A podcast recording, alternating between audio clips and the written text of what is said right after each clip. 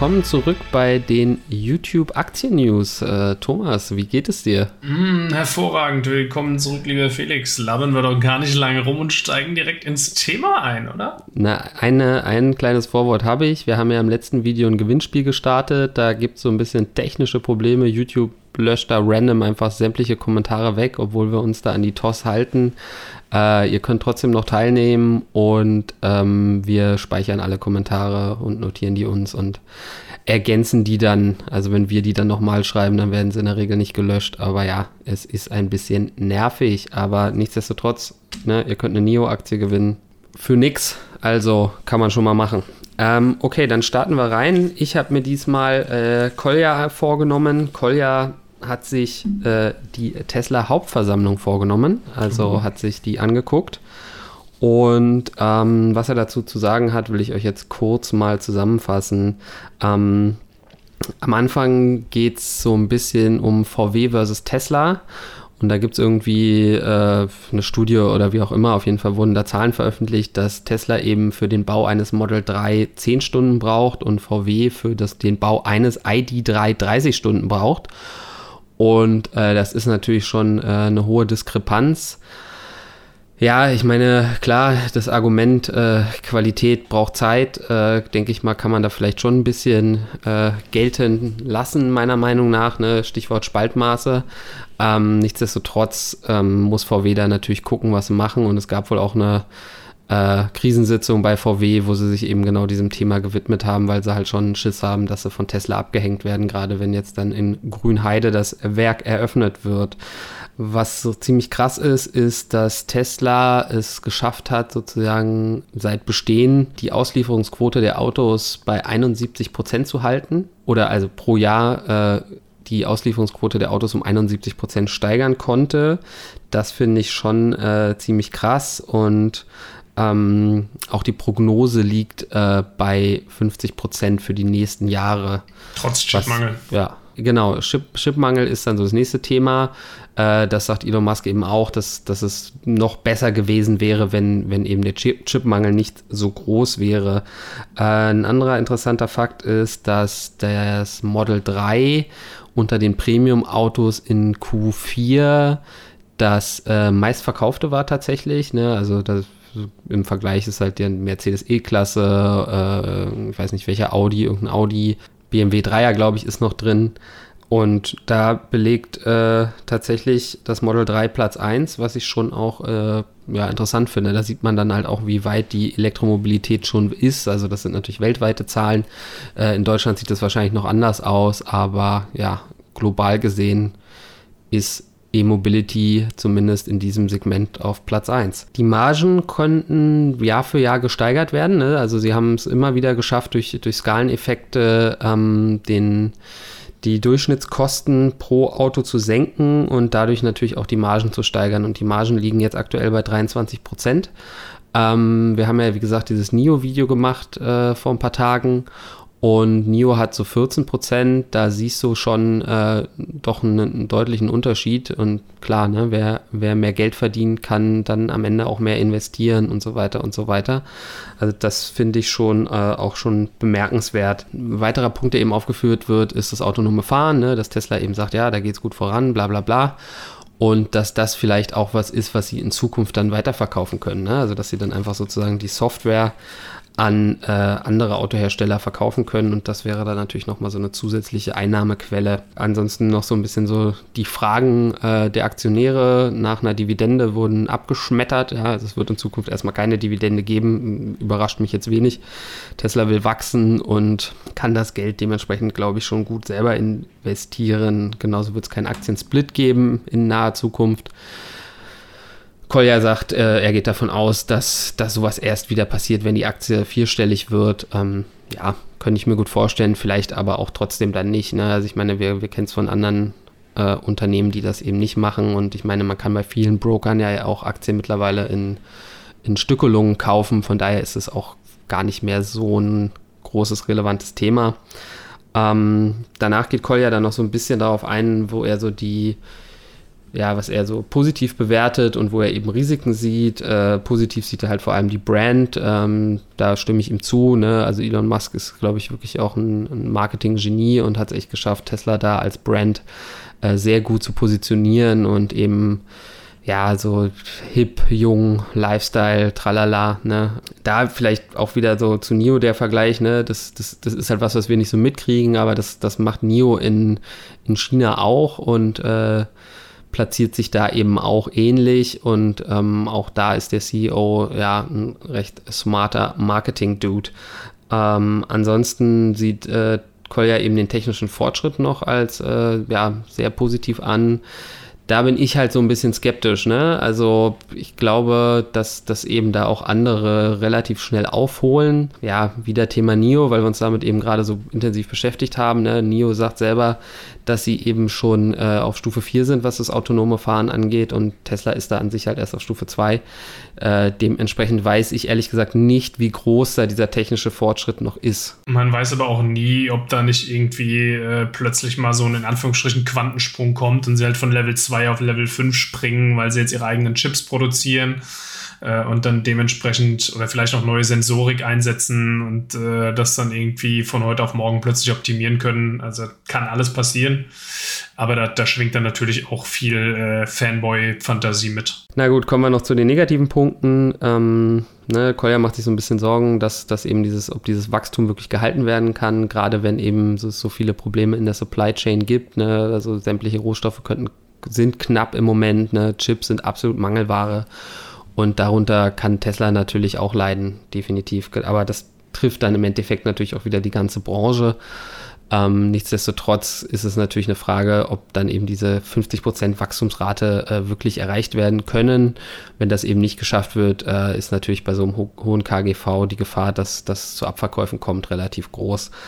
Das letzte Problem, was er aufführt, ist äh, Tesla Shanghai, also die große Fabrik eben in, in Shanghai. Und da spielen halt die ganzen China-Risiken mit rein, die wir im Moment sehen. Ne? Also da ist ja im Prinzip alles denkbar äh, von irgendwie kleinen Sanktionen, Steuern etc. bis hin, äh, dass eben die Volksarmee vor der Tür steht und sagt so, hier werden jetzt keine Teslas mehr gebaut, hier werden jetzt BYDs oder NIOs oder was auch immer gebaut. Ne? Also da besteht natürlich schon auch die Gefahr, dass äh, die Chinesen da eben ihre eigenen äh, Firmen stärken wollen, wie sie es ja in vielen anderen Bereichen auch machen. Ne? Also der Protektionismus ist da ja in vielen Bereichen schon sehr groß. Oft geht es da, wenn man jetzt so äh, an, an Baidu und Google denkt, geht es da natürlich auch darum, äh, die Kontrolle zu behalten und die Meinungsfreiheit einzuschränken.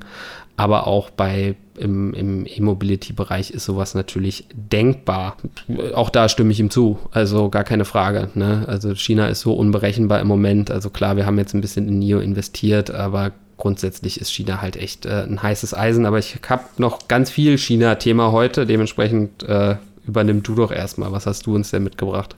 Ich habe ähm, bei Lars diesmal reingeschaut, beim Herrn Erichsen. Der hat sich mal wieder das Thema Börsencrash Black Swan vorgenommen, hat auch thematisch passend in diesem Video einen schwarzen Pulli an und das Buch mit dem Titel äh, The Black Swan vor sich auf dem Tisch stehen.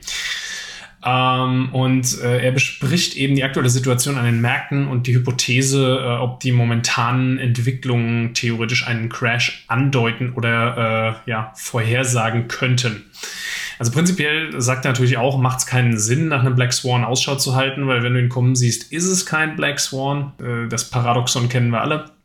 Und äh, er sagt eben, momentan sieht er eine Kombination von zwei Entwicklungen, die stattfinden. Das eine sind stark steigende Energiepreise und das andere ist steigende Inflation. Und die Notenbanken haben ja schon angedeutet, dass äh, die, die expansive Geldpolitik äh, erstmal so nicht weitergehen kann.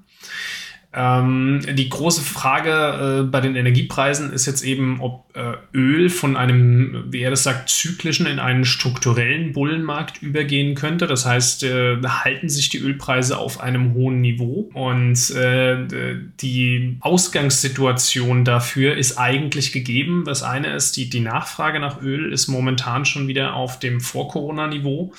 Ähm, und das andere ist, dass äh, prinzipiell, so wie momentan die Lage ist, das Angebot eigentlich nicht mit der steigenden Nachfrage mithalten kann, weil ähm, aufgrund von vielen Faktoren, aber unter anderem eben so Umweltregularien, wie sie zum Beispiel von der EU auch vorgegeben werden, ähm, finden oder sind die, die Investitionen in den Ausbau der Ölproduktion momentan so niedrig wie noch nie.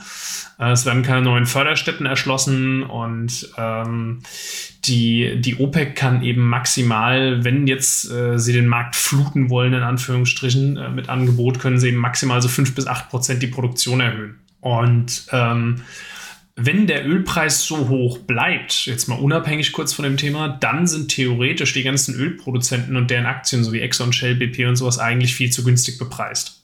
Die zahlen massenhaft Dividende und die Aktienkurse sind teilweise, oder nicht die Aktienkurse, der, der, der Ölpreis ist momentan auf dem Niveau von, von 2005. Also das, du siehst hier ständig irgendwie Schlagzeilen so, äh, Ölpreis steigt immer weiter, äh, aber eigentlich ist er aktuell gar nicht so hoch. Also dieses Peak Oil, was wir schon mal hatten, 2008 oder wann das war, hier habe ich den Graph gerade offen, ähm, das ist noch lange nicht erreicht. Ich habe mich ja äh, von meinen Shell-Aktien getrennt, ähm, irgendwie bei 17,50 oder so, ne, gekauft bei 13 irgendwas, so gesehen, ja, okay, ein bisschen was könnte, mitgenommen. Könnte in dem Szenario vielleicht ein Fehler gewesen sein. Äh, ähm. Das klingt so, also die steht jetzt nämlich schon bei 20. Ne? Ja, das habe ja, ich heute ja. Morgen gesehen, habe auch gedacht, na, wieder, wieder, wieder alles richtig gemacht, aber ja, gut. Äh, also BP-Fan, wenn du zuhörst, äh, alles richtig gemacht. ähm, und äh, gleichzeitig ist es eben so, dass die Inflation steigt und da muss man eben berücksichtigen, dass, äh, also es gibt ja diesen, diesen Währungskorb, diesen sogenannten, ja, also wo immer so zusammengerechnet Warenkorb. wird. Weiß nicht, Lars sagt Währungskorb, das Wort ist nirgendwo zu sehen, am Ende ist es der Warenkorb, was weiß ich, also diesen, diese, diesen ja. Ausgabenkorb, den, den man eben so hat. Ja, und ein Großteil mhm. dessen äh, macht, also circa 32 Prozent davon sind schon Energie, laut dem Statistischen mhm. Bundesamt. Ähm, und in vielen von den anderen Sachen, die da noch mit drin sind, ist ja auch Energie mit drin. Also ich, äh, da, da kommt irgendwie so Verkehr, also Transportmittel und sowas kommt rein. Äh, Telekommunikation. Klar, der Liter Milch muss, muss transportiert werden am Ende. Exakt, Tages, ja. Also in, in vielen von diesen anderen äh, Teilen spielt eben Energie mit rein. Und das bedeutet eben, dass Energiekosten einen großen Teil der Inflation ausmachen das, das, die Hypothese, die, die Lars jetzt eben hier äh, aufstellt, ist, wenn die äh, Energiepreise so hoch bleiben oder sogar noch weiter steigen, dann müssen die Notenbanken theoretisch irgendwann gegensteuern äh, mit steigenden Zinsen, ja, weil, äh, ja, weil, weil sonst äh, ihnen die Bevölkerung halt aufs Dach steigt oder die, die Menschen werden, wie er sagt, ungehalten, wenn sie sich das Autofahren nicht mehr leisten können oder das Heizen. Äh, wenn das passiert. Ja, da kommt der Ostfriese durch, ne? ungehalten. Ich würde ich würd da ausrasten, aber gut. Da, okay. wirst, du, da wirst du ungehalten. Ne? Und wenn das eben passiert, dass die, die Zinsen dann aussteigen, dann sagt er eben, dann, das haben wir ja alle schon mal äh, im Ansatz gesehen, dann wird der Aktienmarkt eben leiden und ganz besonders der Tech-Sektor mit so Unternehmen, die sich eben permanent refinanzieren müssen. Das wird dann halt mhm. halt echt problematisch. Ja so ja. oder so äh, ein, ein, äh, ein Silberstreif am, am Horizont ist. Äh, in der Vergangenheit hat sich herausgestellt, dass 100% aller Crash-Situationen immer auch Kaufgelegenheiten waren. Von daher haltet euch vielleicht ein bisschen liquides Cash äh, zurück. Ja, aber das ist im Grunde die Essenz äh, des, dessen, was Lars zu sagen hatte. Ja, ich meine, wir hatten die Story an anderer Stelle ja, glaube ich, so, so ähnlich oder genauso auch schon mal. Ähm, das, das Spannende ist ja immer, der Black Swan ist ja sozusagen dieses Krisenevent, was keiner vorausgesehen hat. Ne? Mhm. Also das, das, was er da bespricht, ist natürlich in gewisser Art und Weise jetzt schon eingepreist. Oder das, das sehen wir halt jetzt schon in den letzten äh, zehn Tagen, ne? wo es ja dann doch äh, meistens runterging. Ähm, mhm. Ähm, zwischendurch ging es mal wieder einen Tag hoch, dann ging es wieder runter und so weiter. Aber im Prinzip, ja, fallen, fallen wir ja im Moment. Ne? Aber gut, ja, ist auf jeden Fall spannend. Also das sollte man auf jeden Fall im Auge behalten. Mhm. Vielleicht, äh, ja, kann ich da noch was zu beisteuern, was, was auch nochmal das äh, Krisenszenario äh, verstärken könnte. Ähm, es geht um China bzw. Evergrande bzw. den die nächst, den nächsten äh, Immobilienentwickler, den es jetzt irgendwie zerrissen hat, und zwar Fantasia Holdings. Ähm, allein der Name ist natürlich schon geil. Mhm. Äh, das. Ganze habe ich mir übrigens angeguckt bei Patrick Boyle, der macht äh, Content äh, auf Englisch, er ist auch Engländer und ähm, war selber lange Investmentbanker und hat jetzt eben seine eigene Investmentfirma. Ist halt wirklich ein ein absoluter Pro und äh, dementsprechend auf jeden Fall echt interessant und lohnt sich bei ihm auch mal reinzuschauen, wenn man den, dem der englischen Sprache mächtig ist. Äh, genau, also er beschäftigt sich eben mit, mit dieser Fantasia Holding, allein der Name ist halt schon so der Knaller. Die haben eben ähnlich wie Evergrande eben auch angekündigt, dass sie, dass sie gewisse Zinszahlungen nicht äh, vornehmen werden können. Auch, auch gleich so 200 Millionen oder sowas, ne? Also das sind dann schon auch gleich immer heftige Summen. Und ich will es jetzt gar nicht zu lang machen. Im Endeffekt geht es darum, dass er eben sagt, dass äh, China eben dieses ungesunde Wachstum nicht mehr, nicht mehr aufrechterhalten möchte, weil ne, wir haben ja in unserem Evergrande-Video äh, festgestellt oder an anderer Stelle festgestellt, dass eben ein Drittel des chinesischen Wirtschaftswachstums eben aus der Bauwirtschaft kommt. Ne? Das äh, sind halt eben dann zwei von sechs Prozent. Und was dort eben gebaut wird, ist halt absolut nicht nachhaltig. Ne? Da gibt es Geisterstädte, da gibt es Ruinen und so weiter und so weiter. Und was der gute Patrick hier eben sagt, ist, dass äh, in China natürlich äh, Verluste nicht verbucht werden. Ja? Also dementsprechend sowas landet dann nicht wirklich in der Bilanz. Ne? Da ist dann eben so eine Bauruine, wird halt immer noch irgendwo als Asset aufgeführt, was, was theoretisch verkauft werden kann. Aber alles, was wirklich einen Wert hat oder wo es, wo es einen Käufer für geben könnte, ist halt schon verkauft. Ne? Also mhm. alles, was sie da eben dann noch rumliegen haben, ist im Endeffekt Schrott. Und ähm, ja, das ist im Endeffekt natürlich ein ruinöses Wachstum. Ne? Du, du, du pusht halt deine Zahlen, aber investierst natürlich wahnsinnig viel Geld. Ne? Er bringt da so einen schönen Vergleich äh, von dem äh, Immobilieneigentümer, der dann äh, eine neue Küche für 30.000 Dollar einbaut, um äh, die Wohnung dann für 10.000 Dollar mehr verkaufen zu können. Ne?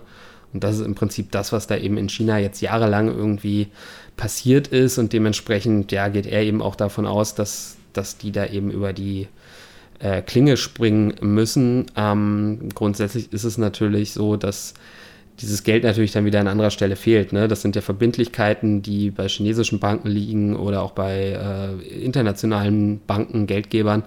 Und ähm, das sehe ich auf jeden Fall auch wirklich als kritischen Punkt, der extrem die Märkte belastet im Moment. Ne? Mhm. Zusätzlich eben mit der Angst vor steigenden Zinsen. Wenn wir Pech haben, bleibt die Weihnachtsrallye dieses Jahr aus.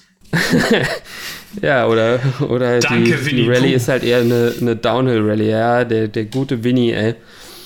Ich habe gleich noch ein bisschen was Positives zu China, aber mal gucken, was, was hast du uns noch zu bieten? Vielleicht kann ich die Stimmung ja schon heben. Ich war wieder bei unserem Kumpel äh, Hamid Esnashari und äh, seiner Formationstrader GmbH. Und mhm, er mhm. verspricht uns in seinem neuen Video mit dem Titel 60% mit dieser Zockeraktie ordentliche mhm. Rendite. Ganz kurz, wir haben in diesem Video keinen Disclaimer rausgehauen. Das sollte ich an der Stelle vielleicht aber pro forma nochmal machen. Es handelt sich hierbei nicht um Anlageberatung, auch wenn das in dem Kontext vielleicht einfach Hamids Aufgabe wäre, ja, euch äh, das zu erklären. Ich sag's auch mhm. nochmal. Und zwar hat er sich äh, die Aktie von Las Vegas Sands angeguckt.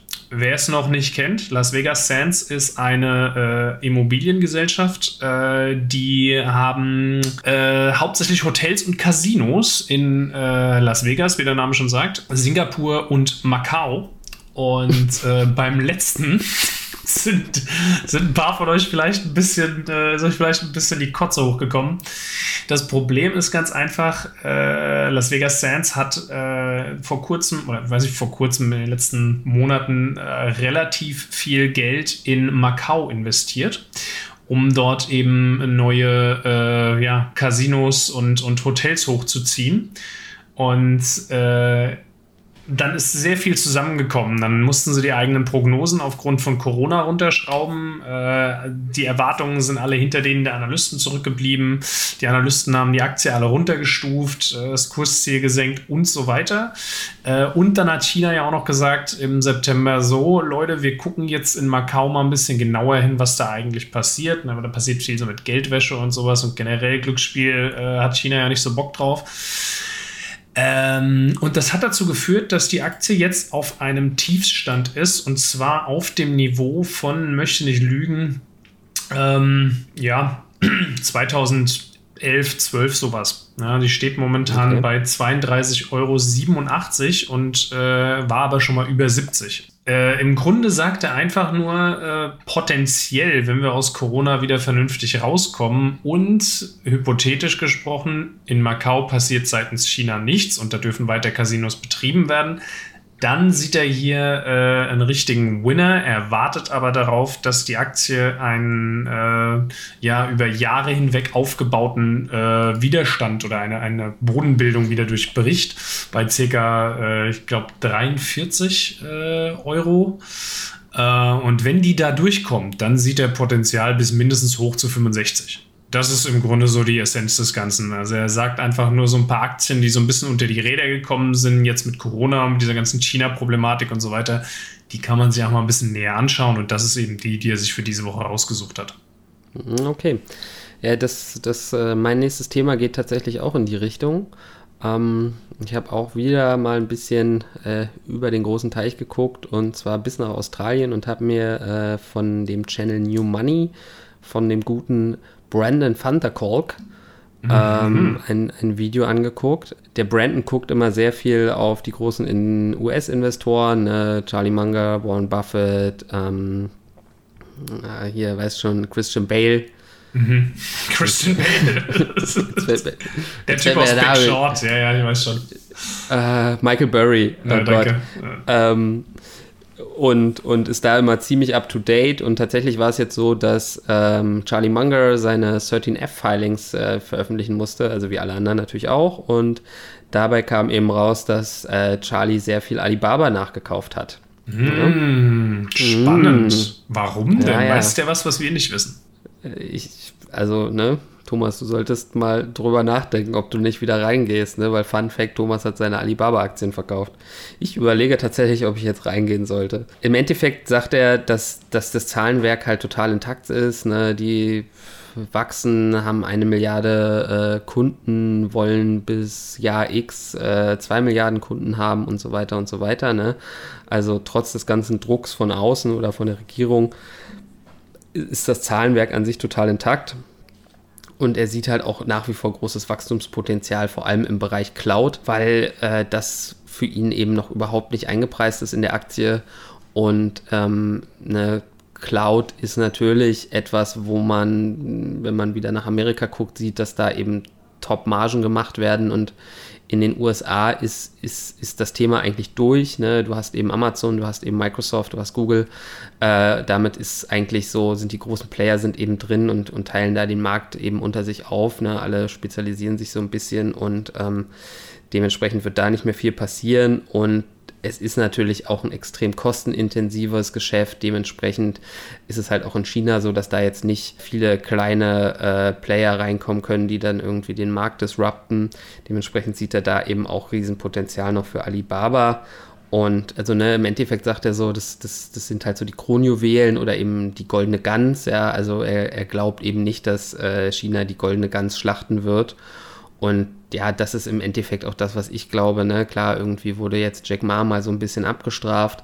Ähm, es ist natürlich aus unserer Sicht wirkt es alles immer so krass, aber ich sag mal so, das sind auch ganz normale äh, regulatorische Dinge, die wir in Europa auch hatten. Ne? Also wir haben auch Microsoft äh, vor den Kadi gezerrt ähm, wegen Kartellgeschichten und so weiter. Ne? Also das ist in gewisser Art und Weise nämlich auch normal oder eben, eben gut, dass da eine Regierung eben auch guckt, dass der Wettbewerb aufrechterhalten wird.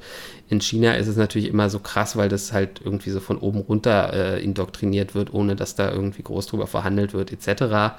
Ähm, und auch bei dem Punkt, dass ich jetzt eben nicht glaube, dass, dass, dass Alibaba komplett zerschlagen wird, da gehe ich auch total mit. Und ähm, ja, ich meine, klar, Thomas, du hast jetzt nachgegeben, du hast dem Druck nicht mehr standgehalten. Aber Kurz zur Ergänzung, auch, meine Alibaba Pictures Aktien habe ich noch. Ah ja, okay, mhm. okay, na mhm. gut. Vielleicht geht da ja was. Ähm, nee, also nichtsdestotrotz, ich könnte es mir auch tatsächlich vorstellen, ne? ähnlich wie äh, der gute Hamid äh, es gesagt hat, dass man so langsam da vielleicht auch mal wieder ein Auge drauf haben kann. Aber es ist halt China, das ist im Moment absolut unberechenbar. Dazu natürlich diese ganze Immobilienkrise, ne? also zum Beispiel chinesische Banken, würde ich die Finger von lassen. Ähm, weil man halt nicht weiß, was bei denen da jetzt alles aus der Bilanz rausfällt, wenn die Immobilienblase äh, da so richtig platzt. Mhm. So viel dazu. Hast du noch was, Thomas, oder reicht uns das für heute? Ich glaube, das reicht uns für heute. Alles klar, cool. Also, dann würde ich sagen, äh, wie üblich, äh, danke für eure Zeit. Lasst ein Like da, lasst ein Abo da und lasst auch den ganzen anderen Content Creators, die wir hier kuratieren, für euch gerne Likes und Subscribes da. Äh, und äh, wenn ihr andere Channels habt, die ihr hier gerne sehen wollt, äh, schreibt es gerne in die Kommentare. Und ansonsten würde ich sagen, bis dahin, wir sind raus. Super, Thomas, kann ich nichts ergänzen. Du wirst noch ein richtiges Marketing-Genie, wie der Elon. In dem Sinne, bye bye, danke Ciao. für eure Zeit.